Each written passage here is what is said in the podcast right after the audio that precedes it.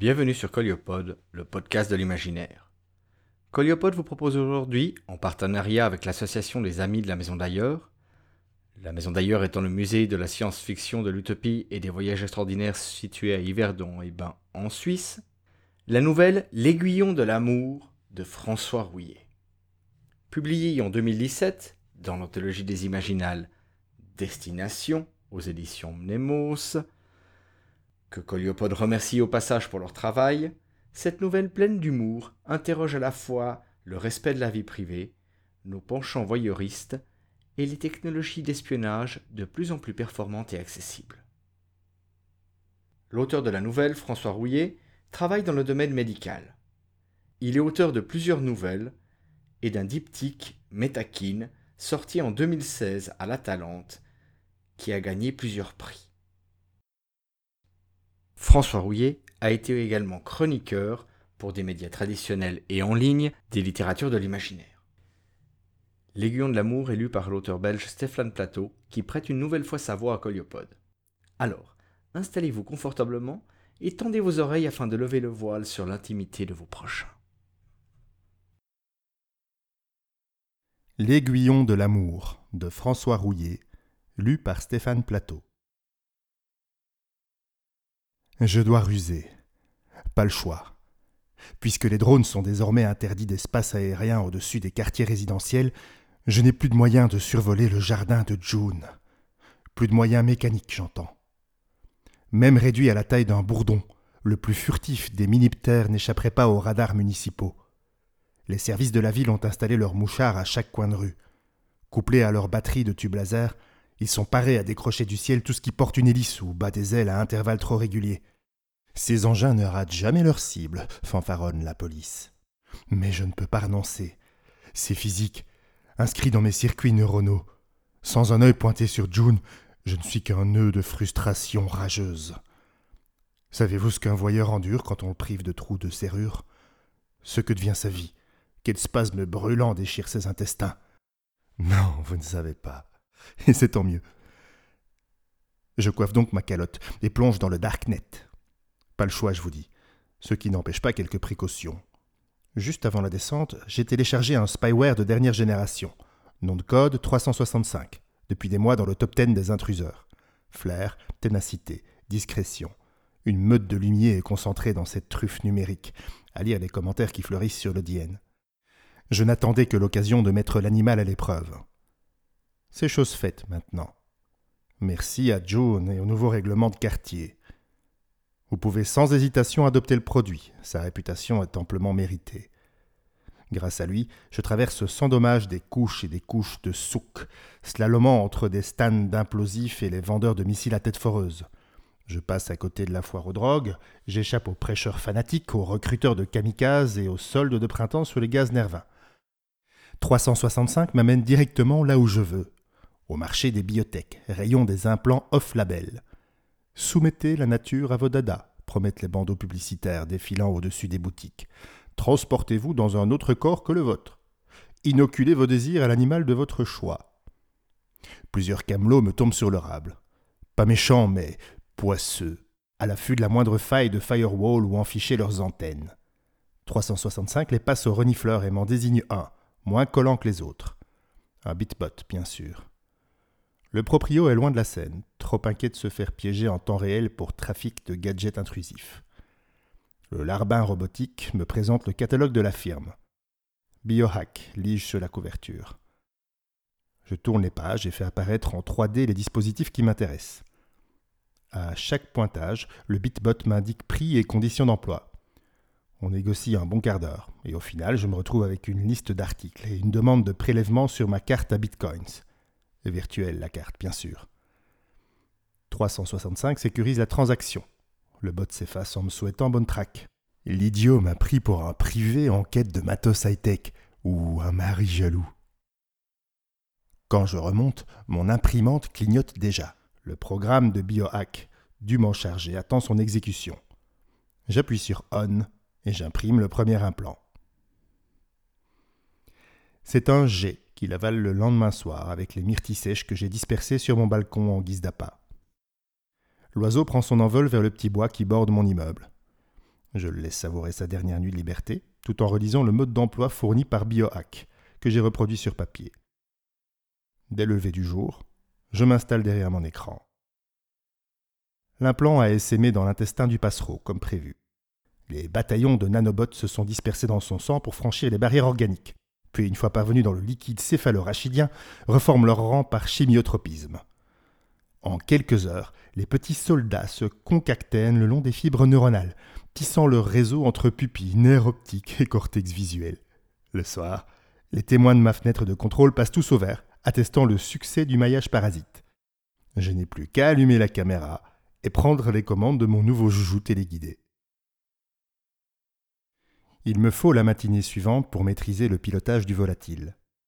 Je ne cherche pas à me substituer aux instincts de mon hôte ni à l'empêcher de vaquer à ses occupations naturelles. Je le laisse picorer, pousser des cris rauques ou lâcher ses fientes à son gré. Je me contente de diriger de loin ses évolutions, exigeant seulement qu'il survole les terrains de mon choix et fixe son œil sur des objectifs précis. Je ne mêle pas des détails techniques, lutte contre le vent, atterrissage et figures aériennes. Pour ce type de manœuvre, mieux vaut que le cerveau du jet continue à tenir lui-même le manche à balai. Sage compromis, Ma prise de main s'en trouve facilitée. L'oiseau se plie docilement à mes ordres. À midi, je juge notre collaboration opérationnelle. Après un repas de surgelé et une demi-heure de répit accordé à mon espion à plumes, je me rassieds derrière l'écran. L'impatience m'électrise. Vous n'avez pas idée de l'excitation que procure une manie comme la mienne.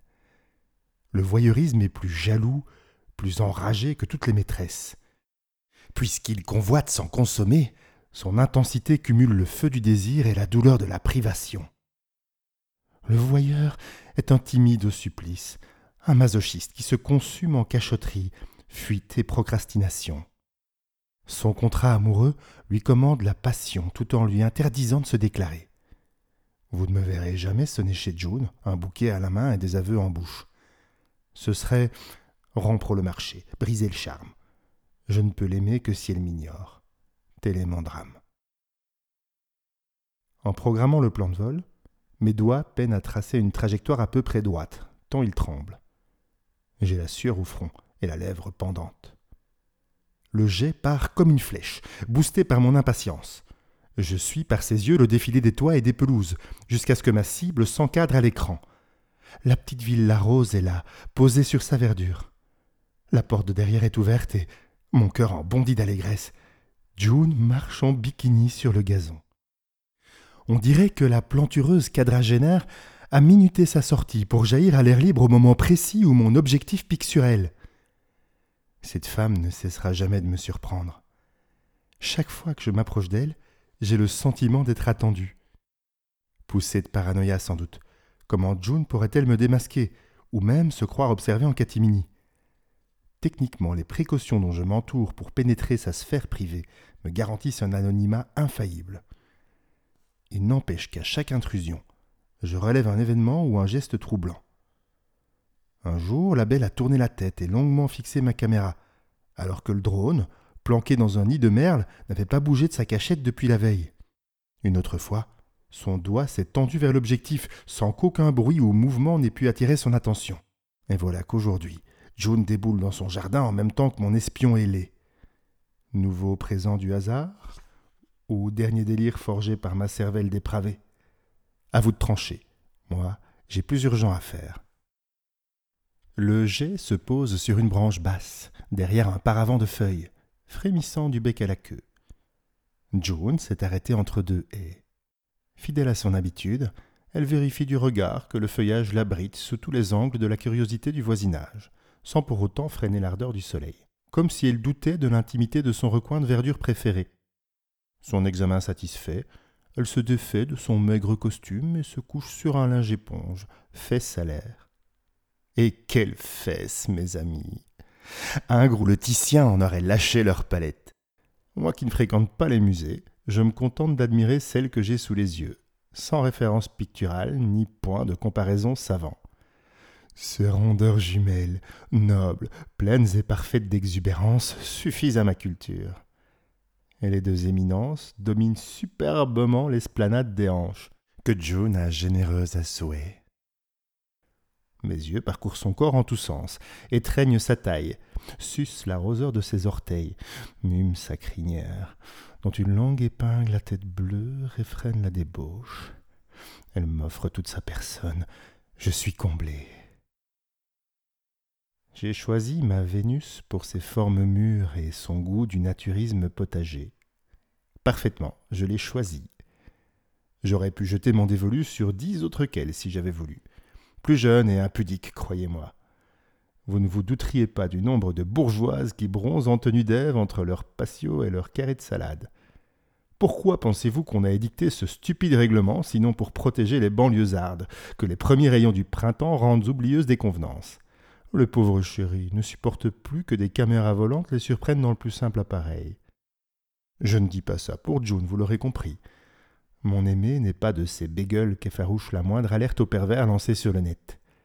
Au contraire, si d'aventure elle a vent de mes tournages d'amateur, je parie qu'elle sera plutôt ravie d'y jouer les vedettes impromptues. Du moins est-ce l'impression que me donnent ces passages à l'écran lorsque je visionne en privé ces exhibitions jardinières? Tout à sa contemplation, le jet ne remue plus d'une plume. Une petite brise coquine passe entre l'arbre où il est juché et la nymphe assoupie. Je peux détailler le fin duvet qui se hérisse sur la peau, la danse des reflets au creux des reins, le vallonnement rose des voûtes plantaires. La résolution est parfaite. Alors se produit l'impensable. À l'instant où je zoome sur sa nuque, June relève la tête et se retourne. Ses lèvres s'étirent en un fin sourire et son regard s'arrête droit sur moi, sur mon objectif, je veux dire. Elle prend appui sur un coude et de son autre main fait un geste rapide en direction de la caméra. Mes yeux ont juste le temps de voir qu'un petit cylindre métallique dépasse d'entre ses doigts. Télécommande Vapoteuse Stylet mémo Impossible d'en apercevoir davantage. La seconde d'après, l'image s'éteint. Les voyants de mon panneau de contrôle, tous au rouge, achèvent de me glacer d'effroi. Le verdict tombe. L'oiseau est mort. Panique. Je commence par débrancher mon poste et m'en éloigner à reculons, certain que mon signalement circule déjà chez les cyberflics et que la marée chaussée du net va débarquer d'une minute à l'autre. Mais à peine sorti du bureau, je réalise combien ma réaction manque de sang-froid. Je reviens sur mes pas. Retrouvant des réflexes moins hystériques, je rallume l'ordinateur et efface méthodiquement son contenu, avant de restaurer mon système en mode sans reproche. Mon geste peut-être salvateur, ne détruira pas pour autant mes trophées de chasseur d'images. Programmes et fichiers sont dupliqués en lieu sûr par un logiciel de confiance, acheté sur le DN lui aussi. L'outil clone chaque matin mes possessions numériques sur un cloud clandestin. Ce n'est qu'après mon opération de blanchiment numérique qu'un peu de bon sens irrigue ma cervelle.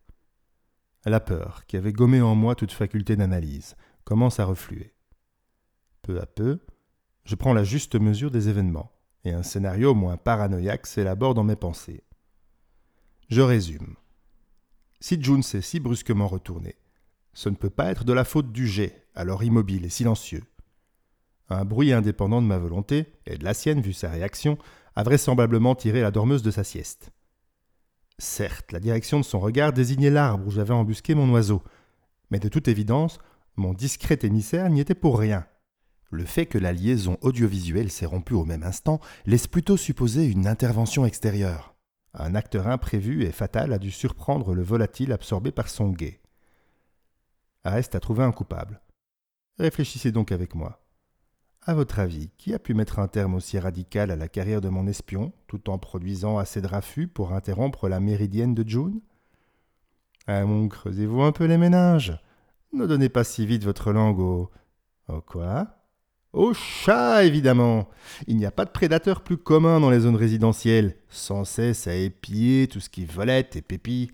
Quel autre tueur compulsif pourrait décrocher aussi promptement un oiseau de sa branche? Et son forfait commis, célébrer sa victoire dans un fracas de plumes et de feuilles froissées?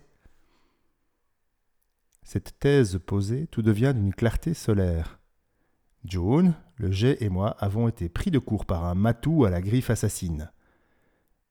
L'explication s'impose avec une telle évidence que j'en oublie les quelques détails qui ne collent pas à l'histoire. La main de la belle dirigée droit sur l'objet du délit, le petit cylindre qu'elle a pointé sur la même cible, et surtout le sourire de Madone dont elle ne s'est pas départie durant toute la scène. Quel être doté d'un peu d'humanité peut se complaire dans le spectacle d'un tel carnage? La question devrait m'amener à davantage de circonspection. Mais l'heure n'est plus à la méfiance. Entre June et moi, le ciel est à nouveau sans nuages offert aux regards les plus audacieux, propice à tous les envols. Je me remets au travail, impatient de reprendre l'air sous une nouvelle identité d'emprunt.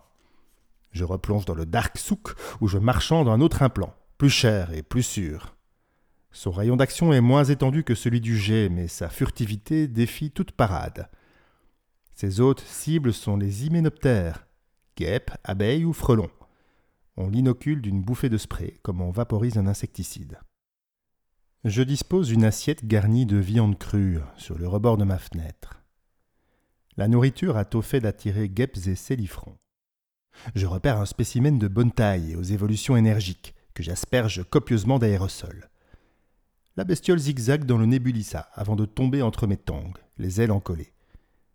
Je l'emporte dans mon bureau, prudemment enfermé dans un récipient de verre, que je retourne à côté de mon clavier.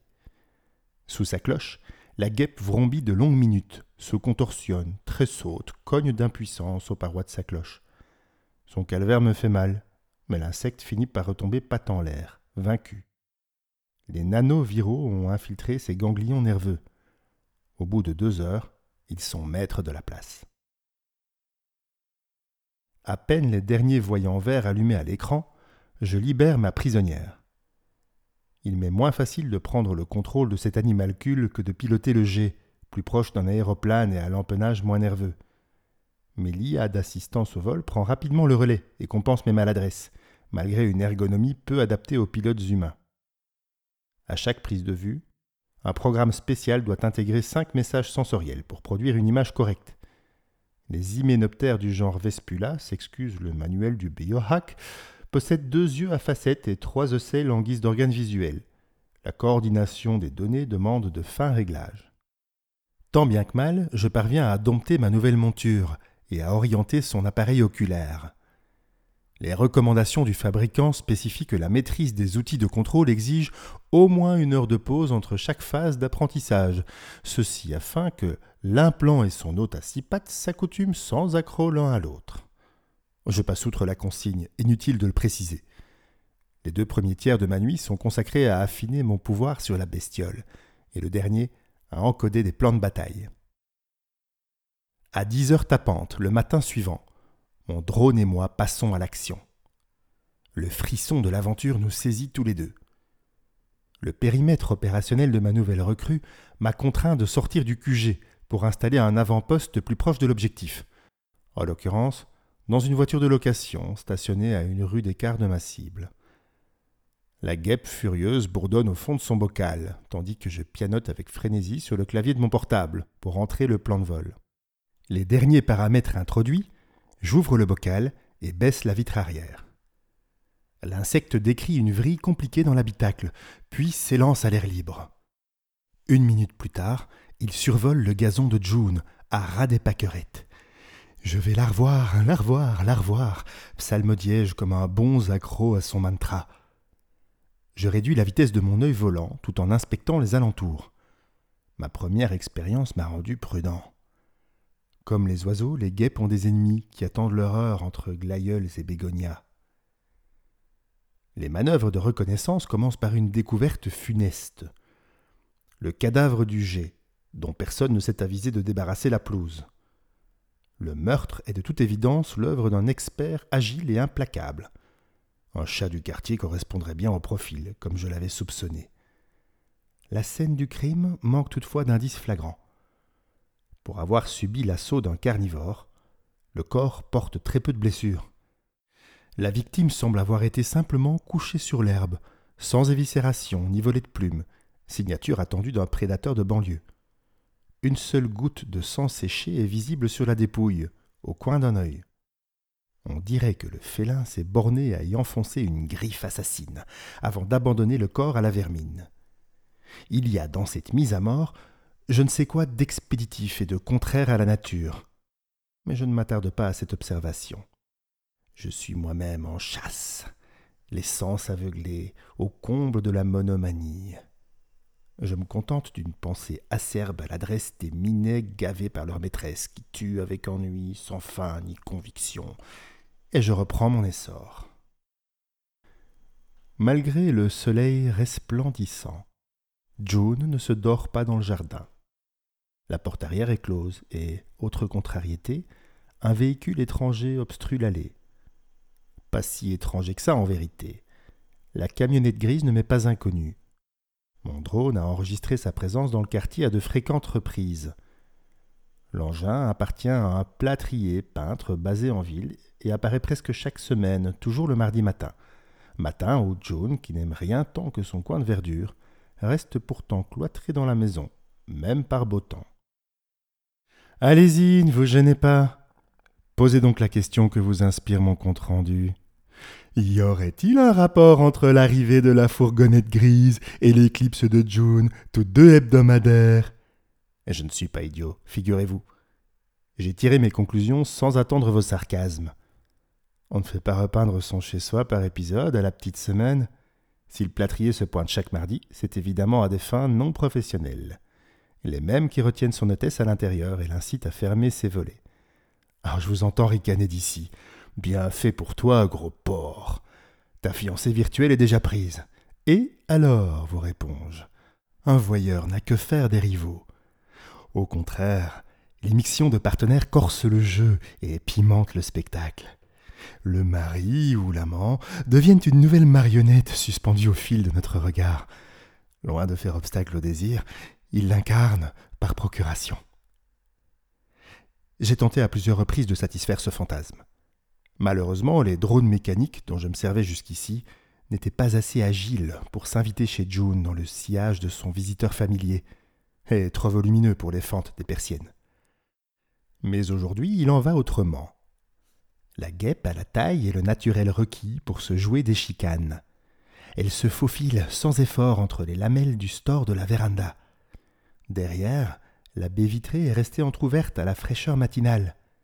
L'insecte entre dans le salon suit la rampe qui monte à l'étage et fonce jusqu'au bout du couloir, là où s'ouvre la porte de la chambre à coucher. Oui, je connais précisément la configuration des lieux.